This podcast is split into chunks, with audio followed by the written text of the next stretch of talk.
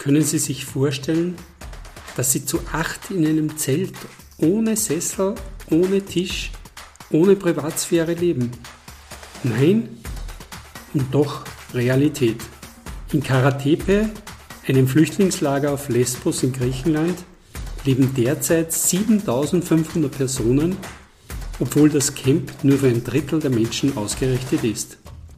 Dort herrschen unglaublich schlechte hygienische Zustände, Aggressivität und Hoffnungslosigkeit für Menschen aus den afrikanischen Ländern, berichtet uns die oberösterreichische Psychologin und Psychotherapeutin Magistra Brigitte Fischerliner.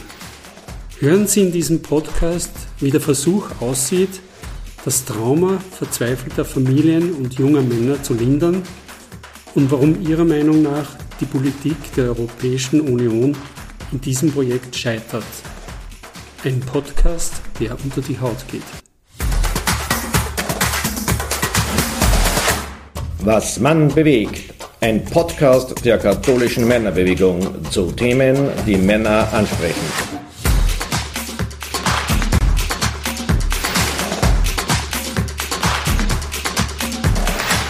In unserer Podcast-Folge haben wir heute eine Besonderheit, nämlich die erste Frau als Interviewgast vor dem Mikrofon. Magister Brigitte Fischerliner ist ausgebildete Psychologin und Psychotherapeutin in einer Gemeinschaftspraxis in Wartberg ob der Eist. Servus Brigitte. Hallo Klaus, grüß dich. Schön, dass du bei uns bist. Danke. Brigitte, die Leidenschaft, anderen zu helfen, liegt dir im Blut und du bist erst kürzlich im April dieses Jahres als ehrenamtliche Mitarbeiterin eines medizinischen Versorgungszentrums in Lesbos in Griechenland zurückgekehrt. Genauer gesagt warst du im Flüchtlingslager Karatepe, quasi dem Ausweichlager von Moria, welches ja beim Brand 2020 vollkommen zerstört wurde. Warum sucht man eigentlich freiwillig so einen Ort auf? Interessante Frage. Ich glaube, es war genau das, dass ich gedacht habe, ich kann es fast nicht mehr aushalten, diese Nachrichten, die es da immer wieder gibt.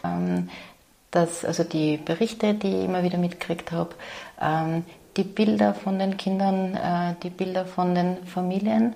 Und gleichzeitig äh, ist es so, dass ich einen Beruf habe, wo ich mir gedacht habe, da kann ich vielleicht irgendeine ganz ganz eine Kleinigkeit sozusagen äh, mithelfen, ähm, dort für ein paar wenige Menschen, denen ich dort begegnen kann, ähm, vielleicht ähm, eine Spur Zuversicht geben. Und es hat zwei, ähm, eigentlich zwei ähm, Punkte gegeben, die mich dann total ermutigt haben. Und das war das eine, ähm, die Berichte von der Katharina Stemberger, und ihrem, ihrem Verein Courage, den sie dann auch im Ö1 vorgestellt hat, die so ganz berührende Geschichten äh, gebracht hat ähm, und so gesagt hat, dass es sehr wohl möglich ist, in gewisser Weise dort Hilfe zu leisten.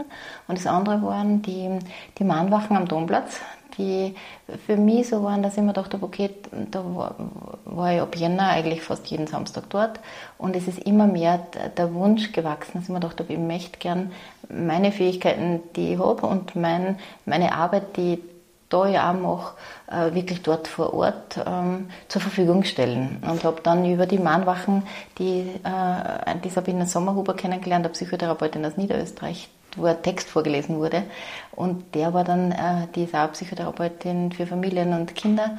Und da haben wir gedacht, okay, das ist jetzt die Möglichkeit, dass ich, dass ich einfach mal schaue, ob, ob, ob das eine Möglichkeit für mich ist, ähm, bist, zu bist unterstützen da, und zu helfen. Ja, bist genau. du da über den Verein gemeinsam in Galdnerkirchen, wo du ja auch engagiert bist, sozusagen dazugekommen? Da dazu nicht, sondern das war wirklich meine Eigeninitiative, aber mein Verein hat mich natürlich äh, total unterstützt dann, also im Sinn von also äh, emotional und auch in, also äh, indem dass wir äh, dann im Vorfeld, also zuerst war es so eine ganz persönliche Entscheidung und äh, unser Verein gemeinsam in Gallnerkirchen, den es ja seit 2015 gibt und wo man also eben damals äh, geflüchtete Menschen bei uns in Gallnerkirchen aufgenommen haben und die wirklich jetzt unsere neuen Bürgerinnen und Bürger sind, was auch sehr gut läuft in Gallnerkirchen. Ähm, und da sind wir eben immer noch eine, eine fixe Steuerungsgruppe und die haben wir dann einfach auch positiv unterstützt und, äh, und dann auch sind Spenden gesammelt worden, auch im Vorfeld schon und während dem, wo ich unten war, wo ich auch sehr also es war total schön, auch die Kirchner Bevölkerung und, und Umgebung. Also wir sind ja mit dem Verein Ziel ähm, zusammen in Engerwitzdorf leben. Da gibt es ja einen Flüchtlingsverein hat es gegeben und wir sind ja jetzt zusammengeschlossen seit einem guten Jahr. Äh, und wo auch die Unterstützung ganz eine große war, dann auch, dass ich unten einfach auch, dass wir jetzt unten auch Projekte unterstützen mhm. können praktisch. Mhm. Genau.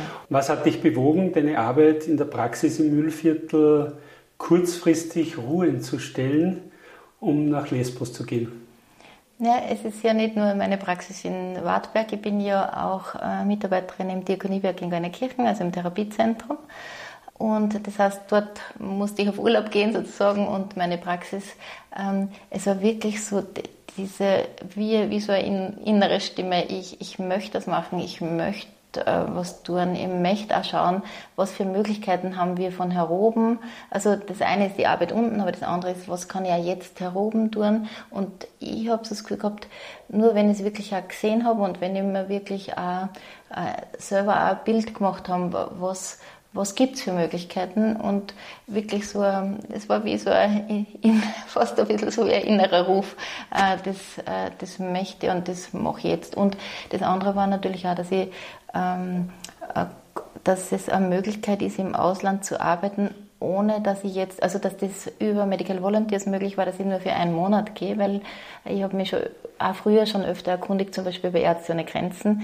Da ist es so, dass, die, dass man einfach eine längere Zeit äh, den Aufenthalt planen muss oder für längere Zeit dort sein muss, was auch verständlich ist bei so großen Projekten.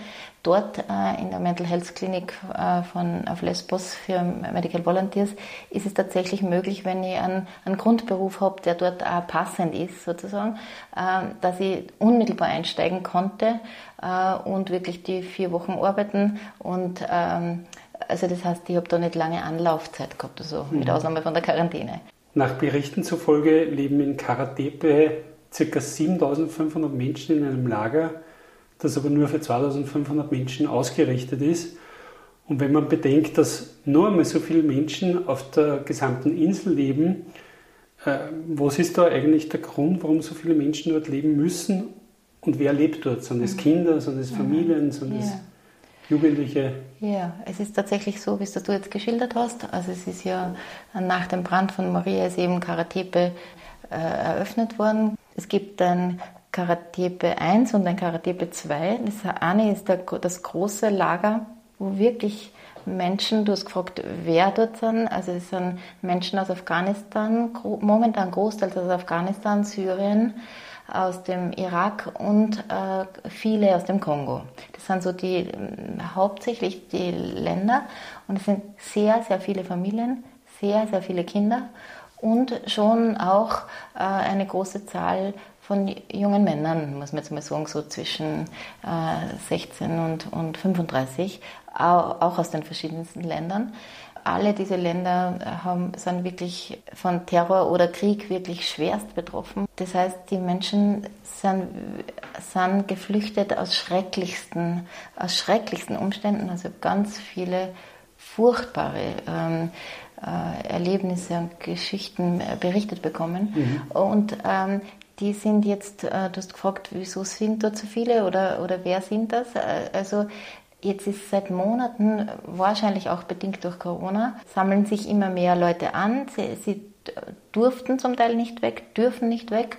Und dazu kommt natürlich, dass unsere Regierungen, also Österreich, Deutschland, das wissen wir eh sozusagen, einfach auch die EU-Regierungen sozusagen mittlerweile wirklich einen, einen Aufnahmestopp gemacht haben tatsächlich. Und dadurch sind ganz viele Leute mussten auf den Inseln bleiben, äh, obwohl sie seit Monaten positiven Bescheid haben, dass sie äh, in, also, also dass sie normalerweise das Recht schon hätten, einen, einen Pass zu kriegen, Dokumente zu kriegen und weiterzureisen. Wie könnte man deiner Meinung nach diese Flüchtlingsströme im Vorfeld schon verhindern oder zumindest besser kontrollieren? Das ist natürlich jetzt eine hochbrisante Frage oder eine hochpolitische Frage natürlich auch. Das ist völlig klar, dass es zuerst einmal in den Ländern natürlich, äh, also Friedensarbeit, also Friedensarbeit äh, wäre, denke ich, äh, von allen Seiten notwendig, auch das ähm, EU, also auch von, von europäischer Seite viel, viel stärker notwendig wäre, vermutlich auch in den verschiedensten Staaten behilflich zu sein, Friedensarbeit zu machen. Gleichzeitig wissen wir natürlich gerade im, im Nahen Osten oder so, wie, also wie hochkomplex dort natürlich die politischen Situationen sind.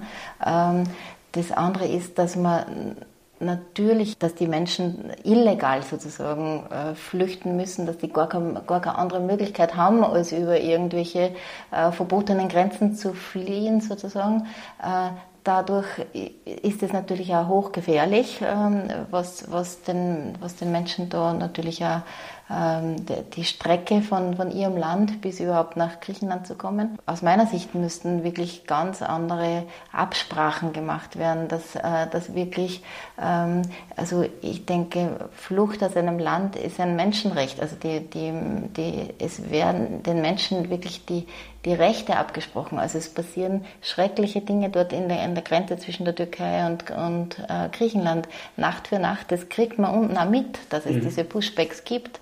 Äh, man kriegt es äh, in der Früh ähm, äh, sieht man die, die Schiffe wieder herankommen, die in der Nacht die Menschen aus den Schlauchbooten ähm, also auf, aufs Schiff genommen haben, wieder zurückbringen und äh, ungefähr zehn Kilometer vor der Türkei wieder ins, ins Meer setzen. Da sind Familien drauf. Da, ein Schiff zum Beispiel ist einmal angekommen, ein Schlauchboot, während ich unten war.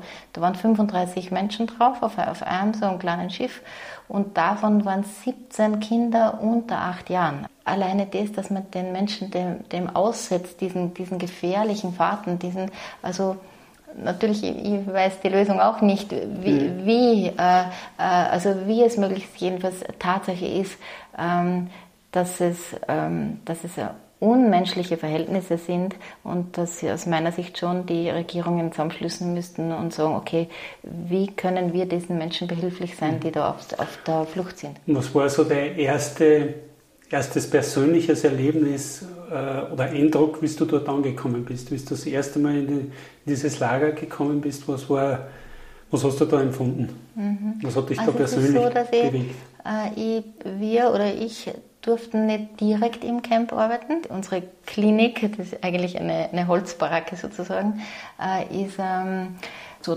300 Meter Luftlinie weg vom Camp, auf einem Hügel oben, äh, in, auf dem Gelände von One Happy Family. Das ist eine NGO, eine Schweizer NGO, die sich zum Ziel gemacht haben, dass sie in der Nähe des Camps ein, äh, eine Möglichkeit schaffen, praktisch, wo die, wo die Menschen hinkommen können, wo es zum Beispiel ein Bazar gibt, wo, wo sie sich ähm, Sachen holen können, wo es einen, einen Raum für Frauen gibt, wo sie sich zurückziehen können, wo es, wo es ein, ähm, einen Gymnastikraum gibt für junge Leute und so und eben unter anderem diese Mental Health Klinik.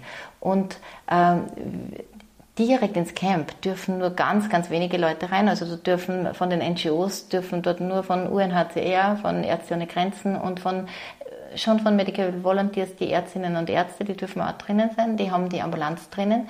Alle anderen NGOs sind heraus.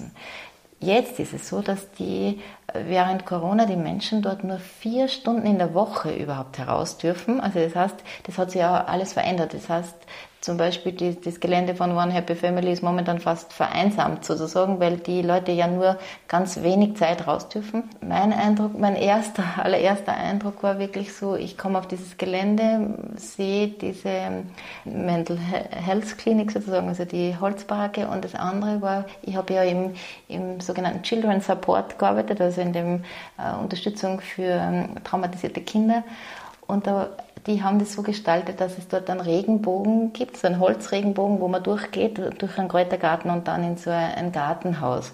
Und dort haben grad, ähm, da war gerade die Kindergruppe heraus. Also wo, das heißt, das war auch der Aufgabenbereich, war, äh, Kinder und Jugendliche genau, zu betreuen und, und seelisch zu unterstützen. Genau, sozusagen erste Hilfe für traumatisierte Kinder und deren Eltern sozusagen. Also mein Teil war verstärkt ähm, Elternarbeit, weil ich ja natürlich nur so kurz dort war und dadurch nicht irgendwie jetzt nähere ähm, Beziehungen im engeren Sinn zu, oder be, äh, therapeutische Beziehungen zu Kindern aufgenommen habe, weil das ja ganz schwierig ist, wenn da Menschen auftauchen und, und drei Wochen später oder vier Wochen später wieder verschwinden. Also ich habe schon natürlich Kontakt, hatte äh, Gespräche, Erstgespräche und so weiter mit Kindern und, und Eltern, aber jetzt nicht einen längerfristigen therapeutischen Kontakt. Mhm. Und, und diese Kindergruppe, das hat mich so berührt. Man sieht da runter, da sieht man auf das große Lager runter, also die Zelte.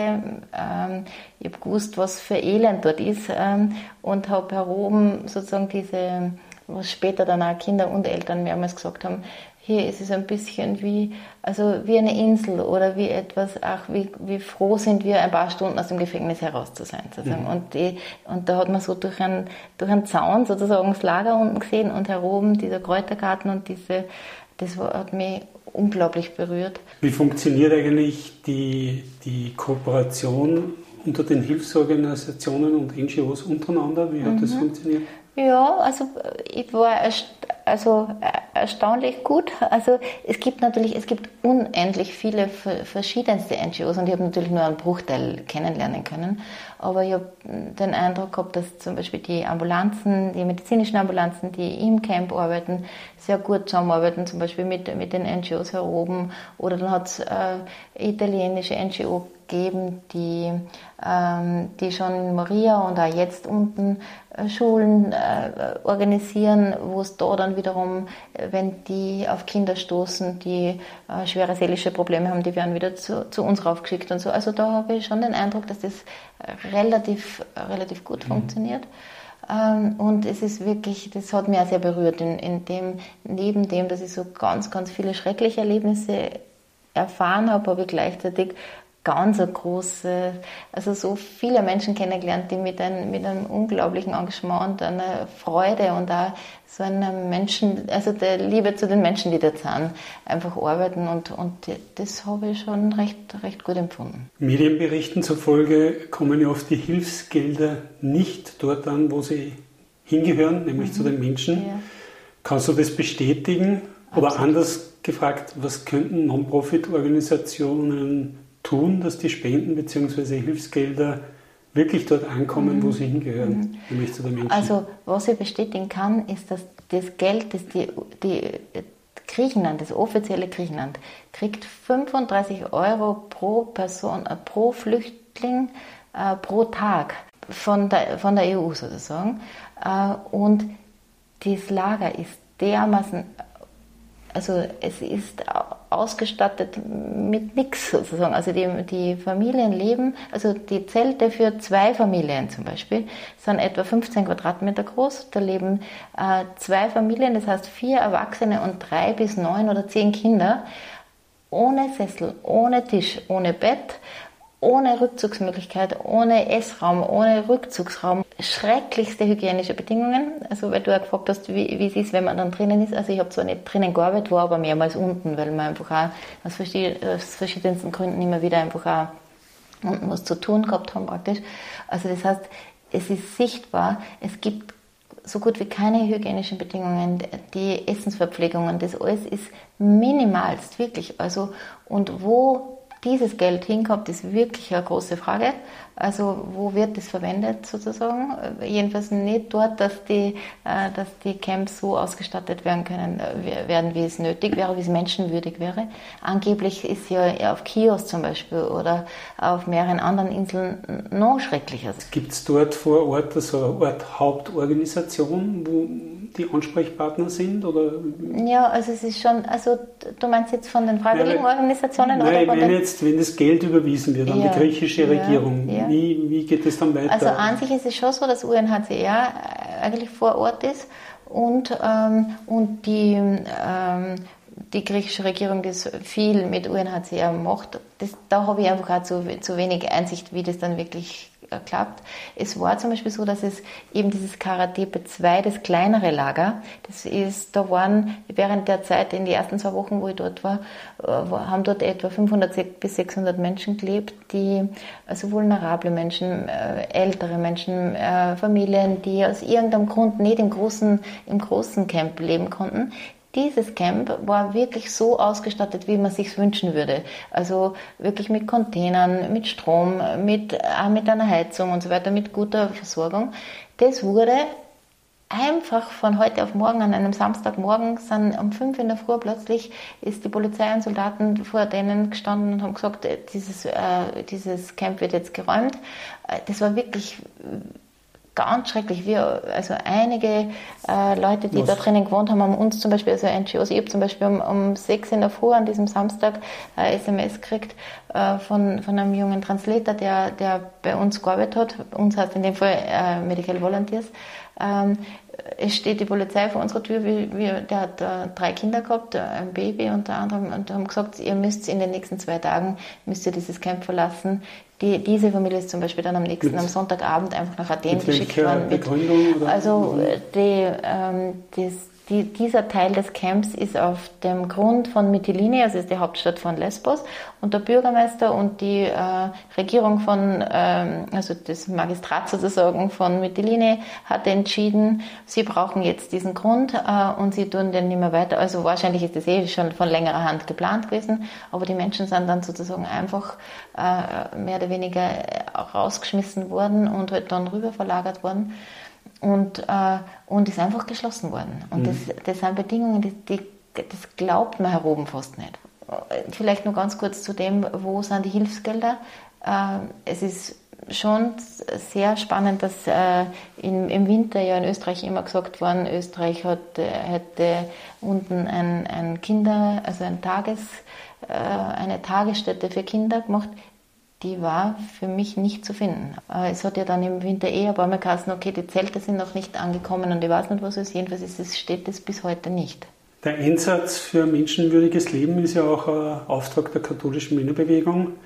Was könnte eine Organisation wie die KMB für die Verbesserung der Flüchtlingssituation tun? Also das eine ist, glaube ich, wirklich immer und immer wieder hinzuweisen, äh, zu sagen, was passiert dort wirklich, sich wirklich zu trauen, hinzuschauen, äh, was passiert dort, wie sehr werden dort ähm, dem wirklich Menschenwürde und Menschenrechte mit Füßen getreten. Ähm, das einerseits aufzuzeigen, hinzuweisen, a, die Regierungen auf, also nicht nur jetzt unsere, sondern insgesamt auch die Regierungen aufzufordern, zu sagen, okay, äh, wie schaut Frieden, wie schaut einerseits Friedensarbeit aus und andererseits, wie kann man diese Menschen aus diesem Elend herausholen? Wie können wir als, als Österreich sozusagen auch, oder Pfahren, also wenn, wenn du jetzt fragst nach Männerbewegung, also ich glaube sehr wohl, dass, was ja ganz viel passiert ist jetzt in den letzten Monaten, dass direkt aus den Pfahren auch die Bereitschaft äh, geäußert wird. Wir nehmen auch Menschen, wir, wir kümmern uns auch um diese Menschen, die, die zu uns kommen würden.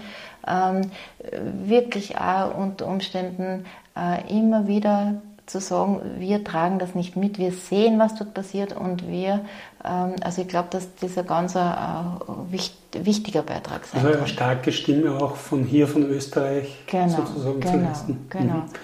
Frauen haben ja oft im Camp die Verantwortung für die Kinder und ich sage mal, sie sind vielleicht ein bisschen abgelenkt. Mhm. Wie geht es da eigentlich deinen Männern? Sind die da mhm. hilfloser mhm. oder resignieren die da schneller? Alle diese Menschen sind wirklich schwerst traumatisiert. Also, das, also ich glaube kaum, dass es irgendjemanden gibt, der dort nicht äh, ganz also schwere seelische Verletzungen davon getragen hat. Bei uns heroben waren auch zum Teil sind wirklich auch die Väter gekommen mit den Kindern. Also ich habe eben zum Beispiel also, äh, mit, gemeinsam mit einem afghanischen Arzt, der selber mit seiner Familie im Camp gelebt hat, ähm, so sogenannte Elterngruppen gemacht, wo, wo wirklich sowohl Männer wie Frauen da waren, wo wir auch daran gearbeitet haben, wie geht es ihnen im Camp mit den Kindern, wie können sie ihre Kinder unterstützen da jetzt auch. Und da habe ich schon tatsächlich auch Männer erlebt, die wirklich zutiefst äh, äh, erschüttert für sich einfach auch sind, weil sie einfach auch ihrer, ihrer Aufgabe nicht nachkommen können, ihre Kinder zu schützen einerseits und andererseits wirklich ähm, ähm, zu begleiten. Also es hat ein Vater zum Beispiel, der, der hat, hat ähm, zu mir gesagt, ähm, ich bin so froh, dass ihr da seid, um uns äh, um uns zu ermutigen, sozusagen, uns Eltern und uns Kinder auch wieder zu ermutigen, weil wir können nicht mehr. Also es ist wirklich so, ähm, so diese äh, äh, Kollegin von mir hat, hat irgendwie so auf den Punkt gebracht, die hat gesagt, in den Ländern sind sie ganz schwer dem Terror und dem Krieg unterworfen gewesen und hier werden sie neuerlich schwerst traumatisiert durch diese, durch diese Art, wie mit ihnen umgegangen wird, durch dieses menschenunwürdige Leben und dann gibt es, es gibt, keine, es gibt irgendwie keine Zukunft, gell? es gibt keine Idee, wo werden wir denn landen oder wo können wir uns niederlassen. Und das, das, das wäre also meine nächste Frage gewesen, mhm. weil die KNB bietet ja in Oberösterreich viele Vater-Kind-Veranstaltungen mhm. an. Mhm. Und äh, positive Vater-Kind-Beziehung ist nach unserer Erfahrung also der Schlüssel dafür, dass vor allem Burschen, gerade im Heranwachsen, äh, eine positiv männliche Identität aufbauen können. Mhm. Äh, hast du vielleicht so eine Situation gesehen oder kann man das, diese Erfahrungen äh, auf Lesbos übertragen? Oder hast du da Erfahrungen mhm. gemacht, wie Vater-Kind-Beziehungen dort mhm. gelebt werden? Das hat tatsächlich war auch ein Teil unserer therapeutischen Kindergruppen, dass wir wirklich auch die Eltern mit einbezogen haben, praktisch denn mit den Kindern, weil es ja auch zum Beispiel im Camp selber darum geht, boah, die Kinder haben keine Beschäftigung. Sie haben zum Teil wirklich, weiß nicht, vielleicht drei Stunden in der Woche die Möglichkeit, in die Schule zu gehen oder so. Und dass man wirklich ganz stark auch die, die Väter ermutigt haben, wo es irgendwie gegangen ist, wirklich mit, mit den Kindern was zu unternehmen, mit den Kindern zu spielen, mit, die, mit den Kindern zu lernen und, und, und.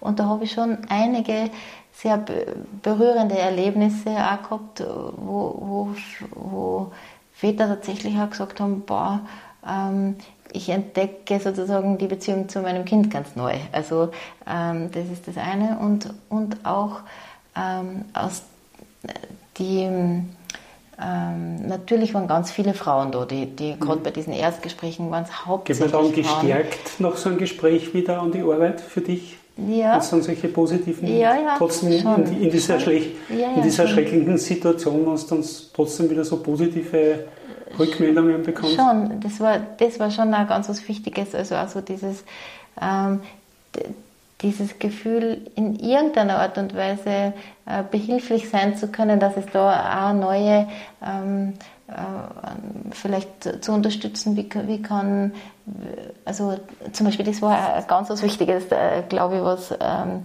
die sogenannte Psychoedukation gibt es ja in der Psychotherapie oder in der psychologischen Begleitung, den Eltern auch zu erklären, ähm, was ist denn mit eurem Kind sozusagen, mit, mit der Seele eures Kindes passiert, beziehungsweise was ist, was ist in dem Nervensystem, was ist mit euch selber passiert praktisch, also auch so zu, also in gewisser Weise äh, gemeinsam herauszufinden, sich besser zu verstehen, sich selber besser zu verstehen in diesem Schrecken, der ihnen passiert ist und ihre Kinder anders zu verstehen. Also die Kinder zeigen ja zum Teil ganz, ganz große nennen wir es jetzt mal so, Verhaltensauffälligkeiten, die aber vollkommen verständlich sind aufgrund der, der Traumatisierung. Die reden zum Teil nicht mehr, die Kinder haben, die äh, haben massivste Aggressionsausbrüche, zum Teil einfach so dieses, äh, ich komme einfach mit mir und der Welt nicht mehr zurecht, die sie irgendwie, noch irgendwie versuchen zu wehren. Äh, das haben wir jetzt nochmal vielleicht auch bei den, bei den Männern. Ähm, diese ganzen jungen Männer, die dort sind, diese Situation habe ich auch noch gar nicht geschildert, weil man sich vorstellt, die sind da gibt es Zelte, da sind 150 äh, junge Männer in einem Zelt. Das Einzige, was ihnen gehört, ist sozusagen das Bett. Also da sind 150 Stockbetten drinnen. Kein, kein, wiederum kein Sessel, kein Tisch, kein, kein Kasten. Das heißt, da gibt es ja, und die haben nichts zu tun, sozusagen, sie haben nichts zu tun und sie haben keine Aussicht auf Verbesserung. Also das heißt, dass es da natürlich auch eine, äh, so eine, also. ja, also das ist das eine und da auch wirklich so, ähm, äh, keinen Platz für sich zu haben, keine, keine Möglichkeit irgendwie sich auszudrücken, keine Möglichkeit dem aus dem Weg zu gehen, was da passiert. Ähm, also das heißt, so, also, ähm, einfach eine, schreckliche Situation, die es zu bewältigen mhm. heißt. Und da einfach ganz äh, vieles dann natürlich auch unter Umständen über, über Gewalt ausgetragen wird, beziehungsweise Menschen einfach wirklich auch neuerlich ganz äh, seelisch schwer verletzt werden mhm. untereinander natürlich mhm. auch. Gell? Aber da, jetzt auf deine Frage, da habe ich zum Beispiel so berührende Erlebnisse gehabt, dass dass eben zum Beispiel Medical Volunteers versucht dann junge Leute heroben eine, äh, eine, äh, eine Tätigkeit zu geben, zum Beispiel, dass die eben so Sicherheitsdienst waren heroben oder Dolmetsches bei uns waren oder, äh, oder in der Kinderbetreuung haben wir es zum Teil auch wirklich eingesetzt. Da waren eine ganze Menge junge Männer, die dann auch, also ihre Sprachen, manche von denen Kindern Englisch. Bei jedem Gespräch haben wir irgendwen von diesen jungen Leuten gehabt, die unsere Dolmetsches waren, ob das jetzt Phase war oder Arabisch oder, oder äh, im Lingala ist die Sprache im Kongo. Und das, das, ähm, das war für mich auch sehr berührend, wo ich so das Gefühl habe, da, da, es würde an manchen Punkten so leicht gehen, sozusagen äh, auch Unterstützung möglich zu machen. Äh, und mhm. so diese äh, eine sinnstiftende Arbeit. Also wir haben dann einige gehabt, die wirklich das Gefühl gehabt, endlich äh, können wir wieder was tun. Und das war, also das zum Beispiel auch was, was für mich sehr berührend mhm. und, und auch beglückend war sozusagen. Ja. Mhm. Das sind ja dann sehr bewegende Schilderungen, ja. sage ich mal. Eigentlich Eindrücke, die man mit Worten wahrscheinlich schwer beschreiben kann, wenn man das mhm. nicht selber gesehen hat. Sehr spannend. Ich sage mal, danke für diese Einblicke. Vielleicht nur eine Schlussfrage. Was sind deine nächsten persönlichen Ziele? Im Augenblick bin ich dran. Also es ist so, seit einem guten Jahr bin ich als ähm, Lehrtherapeutin an der Uni in Krems tätig und da ähm, versuche ich jetzt gerade einen Weg zu finden, wie man, also als Multiplikatorin sozusagen, wie kann man junge Leute finden, die äh, auch jetzt helfend, äh, zum Beispiel in Lesbos tätig sind, wo ich von hier oben sozusagen auch unterstützend tätig sein kann. Und bin auch der jungen Psychologin, die hauptamtlich auf Lesbos arbeitet, wir, wir arbeiten auch immer wieder über Zoom an diesen Konzepten, an den Eltern, äh, Elternberatungskonzepten und das macht mir eigentlich auch rechte Freude, dass ich von hier oben auch noch äh, in irgendeiner Art und Weise mit, äh, mit tätig sein kann, um da was voranzubringen. Dann wünsche ich dir auf alle Fälle viel Erfolg, viel Glück für deine zukünftigen Projekte. Danke für die Einladung. Liebe Hörer und Hörerinnen, das war wieder eine Folge unserer Podcast-Reihe Was man bewegt. Alles Gute, bleiben Sie gesund. Bis zur nächsten Episode. Euer Klaus Mastallier.